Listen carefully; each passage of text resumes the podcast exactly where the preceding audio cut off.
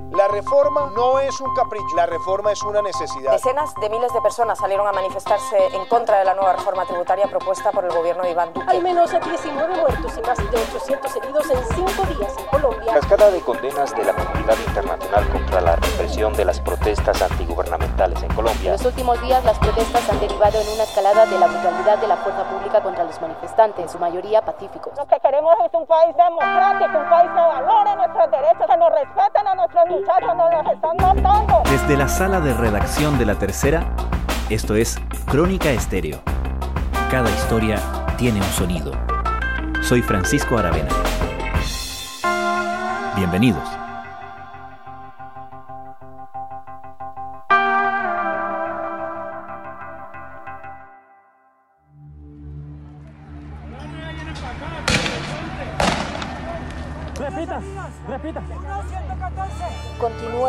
En Colombia. En la noche del martes, los manifestantes, sobre todo estudiantes, volvieron a salir a las calles. Lo que comenzó el 28 de abril con manifestaciones pacíficas en repudio a una reforma tributaria ha derivado en fuertes protestas contra el gobierno. Según cifras oficiales, al menos 19 personas han muerto, de las cuales 3 por disparos. Hay 89 desaparecidos y más de 800 heridos en las protestas.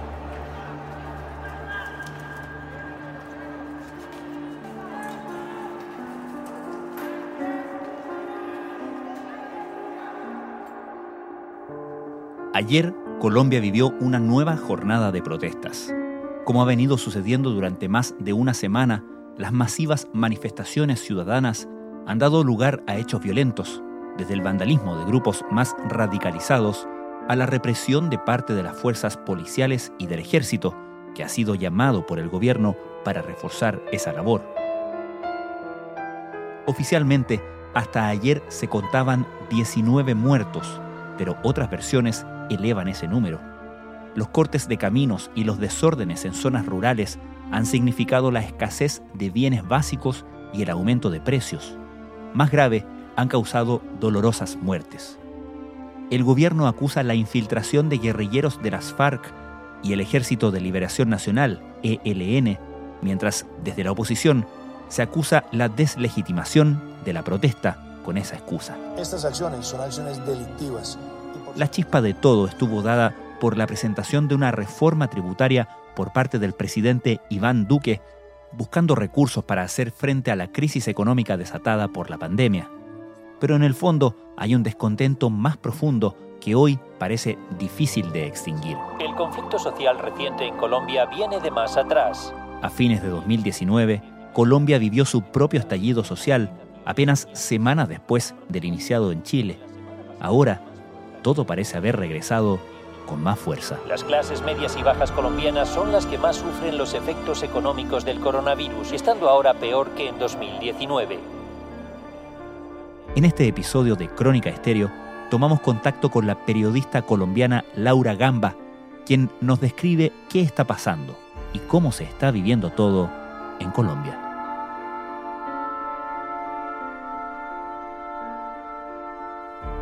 La situación es un poquito complicada lo que estamos viviendo ahorita en Colombia hasta, digamos, el martes la Defensoría del Pueblo había reportado 19 muertos desde que empezó el paro nacional. Acordémonos de que empezó el 28 de abril, es decir, el miércoles era el día 8 del paro nacional. La Defensoría del Pueblo reportó 19 muertos, 87 desaparecidos y pues miles de heridos. Digamos, no sabemos la cifra exacta de heridos. Nosotros tenemos que decir en primer lugar que nuestra plataforma Grita, que es a través de donde nosotros recibimos todos los reportes de violencia policial, hemos tenido un reporte de 940 casos de violencia policial desde que arrancaron las jornadas.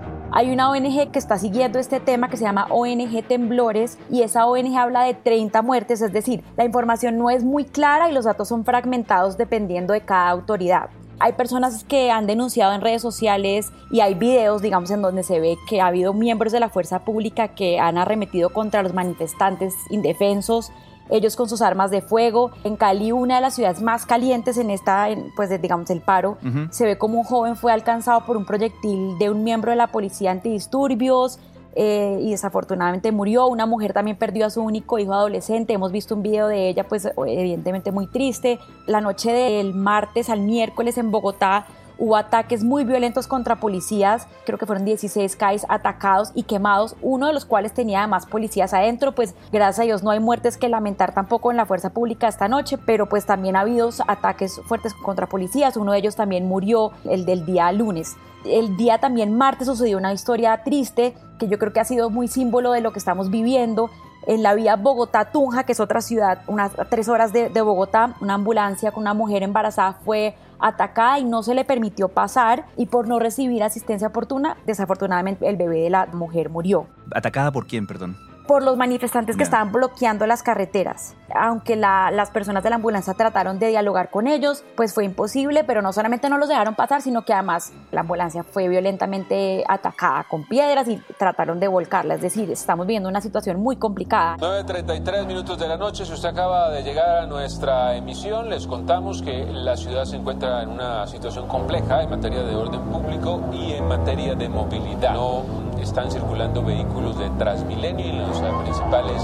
portales y estaciones y hay bloqueos en diferentes puntos y asonadas en diferentes barrios. Hay carros, buses con bebés, niños, personas de la tercera edad que llevan en diferentes carreteras del país pues dos días, más de 30 horas atrapados sin poder moverse hacia un lado o el otro. La situación de desabastecimiento también se ha vuelto complicada. El bloqueo de las carreteras ha causado desabastecimiento de alimentos como pollo, huevo, carne, leche, de combustible en ciudades grandes como por ejemplo Cali. Eh, hay escasez, pues en esta época obviamente esto es más complicado, escasez de oxígeno para enfermos de COVID en departamentos también grandes como Antioquia, Valle del Cauca, que están sufriendo pues UCIs ocupadas al 90, casi 100%. Los médicos están llamando a habilitar corredores humanitarios para permitir el flujo de los vehículos que transportan oxígeno, pero pues la cosa se ve muy complicada y por ahora no, no se ve que vaya a acabar este tema pronto.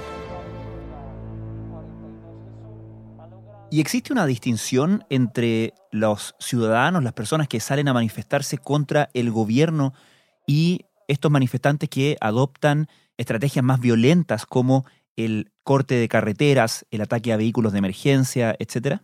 Pues es interesante, Francisco, lo que me preguntas, porque nosotros habíamos hablado hace año y medio más o menos, y la diferencia entre lo que nosotros hablábamos en ese momento y ahora, digamos, las protestas del 2019 y las protestas de hoy en día es que ah, las protestas de, de, esa época se dieron muy en, como en, ciudades grandes, las ciudades grandes siendo Bogotá, Cali, digamos, Barranquilla, em, eh, Medellín pero lo que estamos viendo ahora y que eso creo que no lo habíamos visto y por eso estamos en un, como un territorio inédito en este momento es que se están presentando este tipo de manifestaciones en la zona rural, en bloqueos en carreteras, digamos, apartadas en, a lo largo de Colombia de personas que están bloqueando carreteras de municipios que han, pues, que han sido totalmente pacíficos, donde no, se ha, no hemos visto nunca una, una protesta, tal vez no han visto una protesta en algunos de esos municipios y ahora hay unos bloqueos gigantes que están mm. pues claramente aumentando el desabastecimiento y los, y los productos están carísimos en diferentes eh, ciudades, entonces eso también afecta pues a la gente que, que no tiene cómo comprar ahora pollo, carne y, y productos básicos de la canasta familiar. Nuestros números telefónicos ya tenemos más oyentes. 018-910-393. Protesten, pero no le cuarten la libertad a los otros. ¿Cuántas personas aquí en este atasco? Aquí parados, no podemos llegar a las casas. Que para los populistas la ignorancia de la gente, acompañada de la pereza intelectual, es la cosa más grande y agradecida para estos mal llamados líderes. La tristeza ver esta clase política en que está en el Congreso, que son los que manejan estos hilos de la patria. Es que el verdadero desfalco de la nación está en el Congreso. Ser tolerante con la violencia y permitir que la violencia sea una manera de presión al Estado es algo que nos tiene que unir a todos para decir ya basta, no más. ¿Tienen algún asidero estas denuncias que han hecho algunas autoridades de que en estas protestas hay elementos de la FARC o del ELN aprovechando para desestabilizar el orden? Sí, de hecho, eh, digamos que la Fiscalía anunció que el miércoles iba a revelar una investigación que ha estado haciendo sobre la conexión que tienen eh, disidentes de las FARC y ELN y los, y los miembros de ELN con las protestas que están ocurriendo en este momento en Colombia. Eso nos han dicho, digamos, a lo largo de estos últimos días el ministro de Defensa, el jefe de, policía, el de los militares, nos han dicho que hay una conexión entre FARC, ELN y las protestas que están ocurriendo. El tema, pues, que, está pasando es que además de esas conexiones, pues, hay unos manifestantes espontáneos que salen a protestar por muchas causas de las que también estaremos hablando y, pues, digamos, la gente se ha sentido un poquito que esas denuncias que vienen por parte del gobierno y de las Fuerzas Armadas deslegitiman un poco las preocupaciones válidas que tienen millones de jóvenes y personas que han salido a protestar porque tienen muchas preocupaciones y que están pasando por una situación realmente grave de pobreza. Vamos al origen de todo esto, Laura, estas protestas que comienzan como rechazo a una reforma tributaria o reforma fiscal que propone el gobierno del presidente Duque, esta ley de solidaridad sostenible. ¿Qué había en esa ley que resultó tan controversial que desató esta reacción de parte de, parte de la ciudadanía? Pues empiezo diciéndote que en el 2000, no sé si fue el 2020 o el 2019, pero el presidente Iván Duque dijo que eh, presentar una reforma tributaria sería un suicidio. Empezamos por eso. Entonces, digamos, nadie veía venir esta reforma tributaria. Continúa el debate de la reforma tributaria. Sin embargo, son muchos los sectores del país que se verían afectados, entre ellos las personas de los estratos medios. ¿Por qué se verían afectados? Buenas tardes, adelante. Digamos que empezaron a anunciarla tal vez a principios de este año, pero a mediados de abril la presentaron ante el Congreso. La presentaron, que eso también fue un problema después, sin consenso de ningún partido político. Inclusive después cuando la presentaron, el mismo partido de gobierno no la apoyó. Es decir, empezó con una oposición muy grande porque fue un poco una sorpresa, no, no habían concertado con nadie. ¿Qué pretendía esta reforma tributaria? Ampliar la base de contribuyentes, es decir, reduciría el monto mínimo a partir del cual los ciudadanos debían declarar impuestos. Entonces proponía que quienes ganaban más de 2.4 millones de pesos mensuales, eso es un poquito más o menos 660 dólares, debían declarar impuesto de renta en un país donde te imaginarás el salario mínimo es más o menos 250 dólares. Eh, la ley em, contemplaba, digamos, el cobro del IVA del 19% a las tarifas de servicios públicos y un impuesto solidario que sería como el 10% a partir de salarios superiores a 10 millones de pesos, una sobretasa de la gasolina y digamos, nadie em, dudaba de la necesidad de la ley. El gobierno del presidente Duque esperaba recaudar 23 o 24 billones de pesos con esta ley, unos 6.300 millones de dólares más o menos, que serían destinados a mejorar las finanzas públicas y financiar los programas de asistencia social y estabilizar finanzas públicas porque claramente pues después de la pandemia esto es un país endeudado, hay un déficit fiscal gigante. Entonces, digamos, nadie dudaba de la, de la importancia de esta ley y un poco la gente cuando salió, algunos economistas salieron a decir, esta ley, digamos, no es la ley ideal, pero sí logra un poco cerrar las brechas de inequidad que hay en el país. Pero entonces, de nuevo, hubo un problema muy grande y es que la clase media se sintió muy castigada y muy atacada por esta ley. Y como te estaba diciendo, no fue bien socializada. Entonces muy rápidamente empezó a tener gran oposición de todos los sectores, inclusive del partido de gobierno, que dijo, no, esta ley no nos va a ayudar, no va a ayudar a salir de la pobreza. Rápidamente el gobierno sintió que tenía que buscar consensos con todo el mundo porque eh, la oposición era gigante y también muy rápidamente empezaron las convocatorias al paro.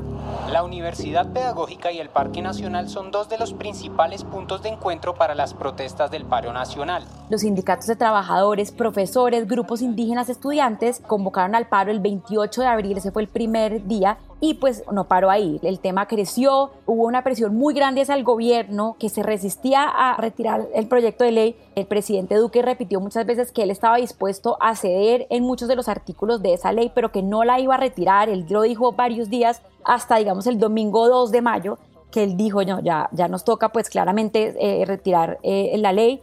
Y el 3 de mayo renunció, renunciaron el ministro y el viceministro de Hacienda y ahí ya murió para siempre este proyecto de ley. Se extienden los reclamos de los manifestantes en Colombia, pese a las agridulces celebraciones por la retirada del proyecto de reforma tributaria del presidente Iván Duque, los colombianos continúan en las calles, unas marchas a las que se han unido el sector del transporte y la minga indígena desde Cali.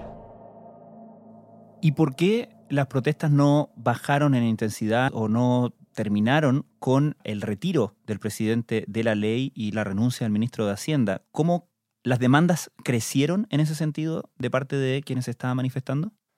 Sí, Francisco, yo, yo veo muy parecido un poco lo que pasó en Chile también en el 2019, que se volvió un símbolo, es decir, la reforma tributaria se volvió un símbolo en este país. Ya no era la reforma per se, es decir, tú veías mucha gente inclusive en las manifestaciones que no se habían leído la reforma, pues claramente esto era una cosa muy densa con muchos artículos que también mucha gente pues no, no, no se leyó. Pero como en Chile pasó cuando el presidente Sebastián Piñera decidió decir que no iba, ya no iba a subir el precio del tiquete del, del metro, pues yo creo que un poco pasó lo mismo en Colombia, es decir, ya no había reforma tributaria, pero ya, ya la gente estaba, había tomado las calles por completo. Aumentan las protestas en Colombia. La dimisión del ministro de Hacienda, Alberto Carrasquilla, no ha disminuido la indignación que ha producido la represión de las protestas del gobierno del presidente Iván Duque. Entonces, te puedo decir que lo que me parece a mí que agravó la situación es que hay una desconexión muy grande del gobierno con la gente. Entonces, por ejemplo, te voy a dar el ejemplo de lo que pasó con, con la reforma tributaria. Un día estaba hablando el, el ministro de, de, Hacienda, el ministro de Finanzas, quien fue pues el que hizo esta ley, y él decía que una docena de huevos, él no sabía cuánto costaba una docena de huevos, él decía que costaba 1.800 pesos, yo no sé, eso es como 50 centavos de dólar, muy lejos de lo que en verdad cuesta una docena de huevos. Y aunque pues es, es, es una historia, digamos, es una, es una historia, es una anécdota muy simple, pues es muy, refleja muy bien yo creo lo que está pasando en el país y es una desconexión muy grande del gobierno con la gente. El gobierno no ha podido interpretar lo que está viviendo la gente, obviamente además todo agravado y empeorado con esta pandemia. Entonces el presidente ha salido desde hace año y medio en un, programa que se llama Prevención y Acción todos los días por la tarde, a hablar del coronavirus, mientras que la gente, pues sí, el coronavirus está pues disparado, los casos de coronavirus en Colombia y la situación está muy grave, pero pues hay gente que de verdad se levanta y no tiene qué comer. Entonces, pues tú ver al presidente hablar de cuántos casos había al día en un programa todos los días por la tarde, la gente le decía, es que yo no sé, a mí no me importa esto, a mí me importa es cómo voy a lograr sobrevivir. Eso más que además hablando de, de lo que hablamos ahorita, de, de, que le estaban echando la culpa a las protestas al FARC y ELN, entonces la gente decía, pues es que el gobierno no me ve a los ojos, no entiende lo que yo estoy viviendo, echa la culpa a las FARC y el ELN, pero realmente yo quiero salir es porque yo quiero decirle al gobierno lo que yo estoy viviendo, uh -huh. que es una tragedia. Entonces, pues sí se volvió un símbolo y digamos más allá de, de, de, la reforma tributaria ya era, ya era otra cosa, ya no era la reforma tributaria, era la gente saliendo a protestar por lo que estaba viviendo. Grupos de transportistas han incorporado sus camiones a las protestas contra la reforma fiscal de Duque ya retirada, contra la reforma de salud y contra la militarización de la represión desde que el ejército participa en las tareas de vigilancia en las calles. Algunos organismos, particularmente Human Rights Watch, ha criticado la decisión del gobierno de pedirle al ejército que reforzara la acción de las fuerzas policiales. ¿En qué minuto el gobierno decidió convocar al ejército a esta función y qué consecuencias ha tenido eso?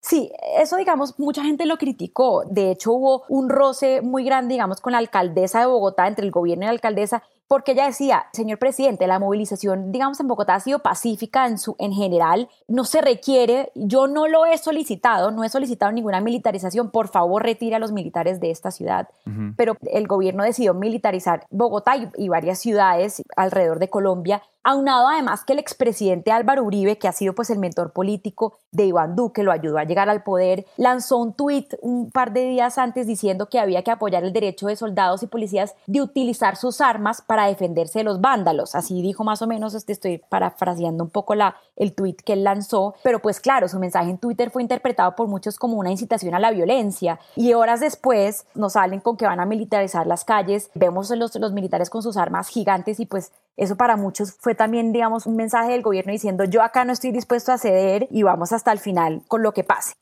¿Y cómo nos podemos explicar esta cantidad de, muertos? ¿Cómo se produce la represión de las protestas que termina en un saldo tan fatal?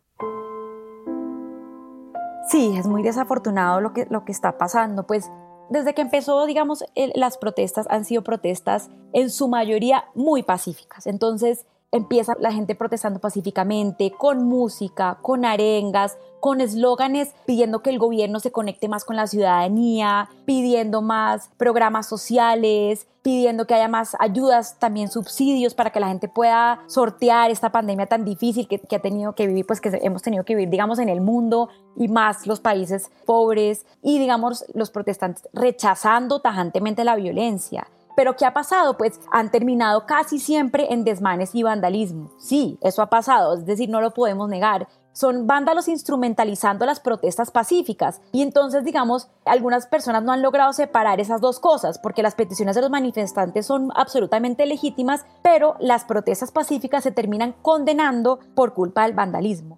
Y pues con el vandalismo entra la policía antidisturbios y pues terminan casi siempre en, desafortunados hechos de violencia. Y también lo que hemos visto es pues que es que la policía ha usado sus, sus armas, digamos, sin control. La policía no tiene por qué estar usando sus armas a los manifestantes que no están armados. Y hemos visto videos donde sí, donde lo han hecho. Hemos visto videos donde han ejercido una, una violencia brutal, agresiva en contra de la gente que está en la calle protestando.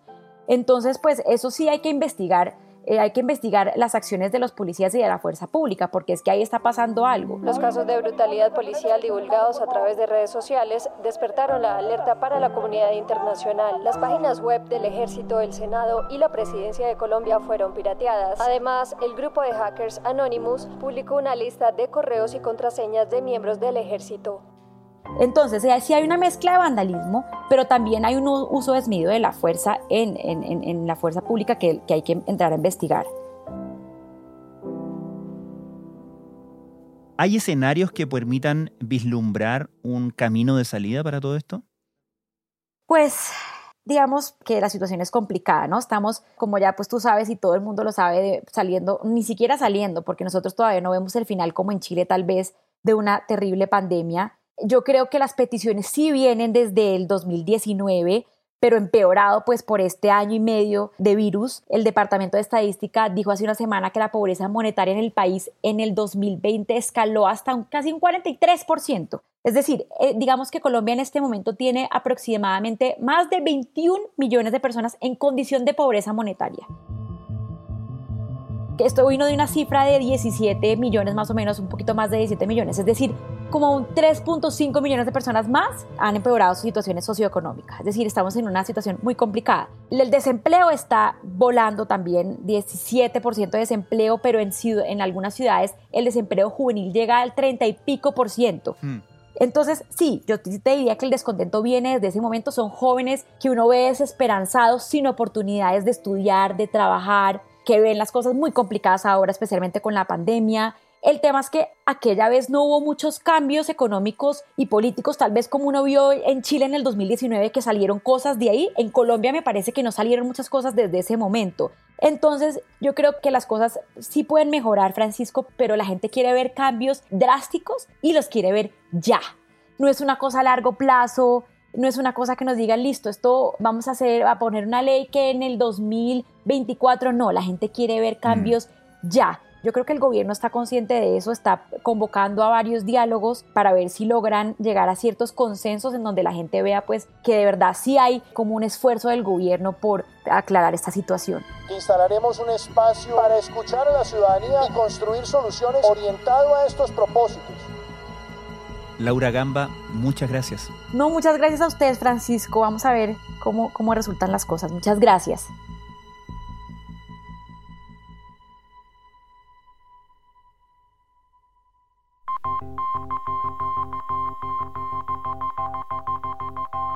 Crónica Estéreo es un podcast de La Tercera.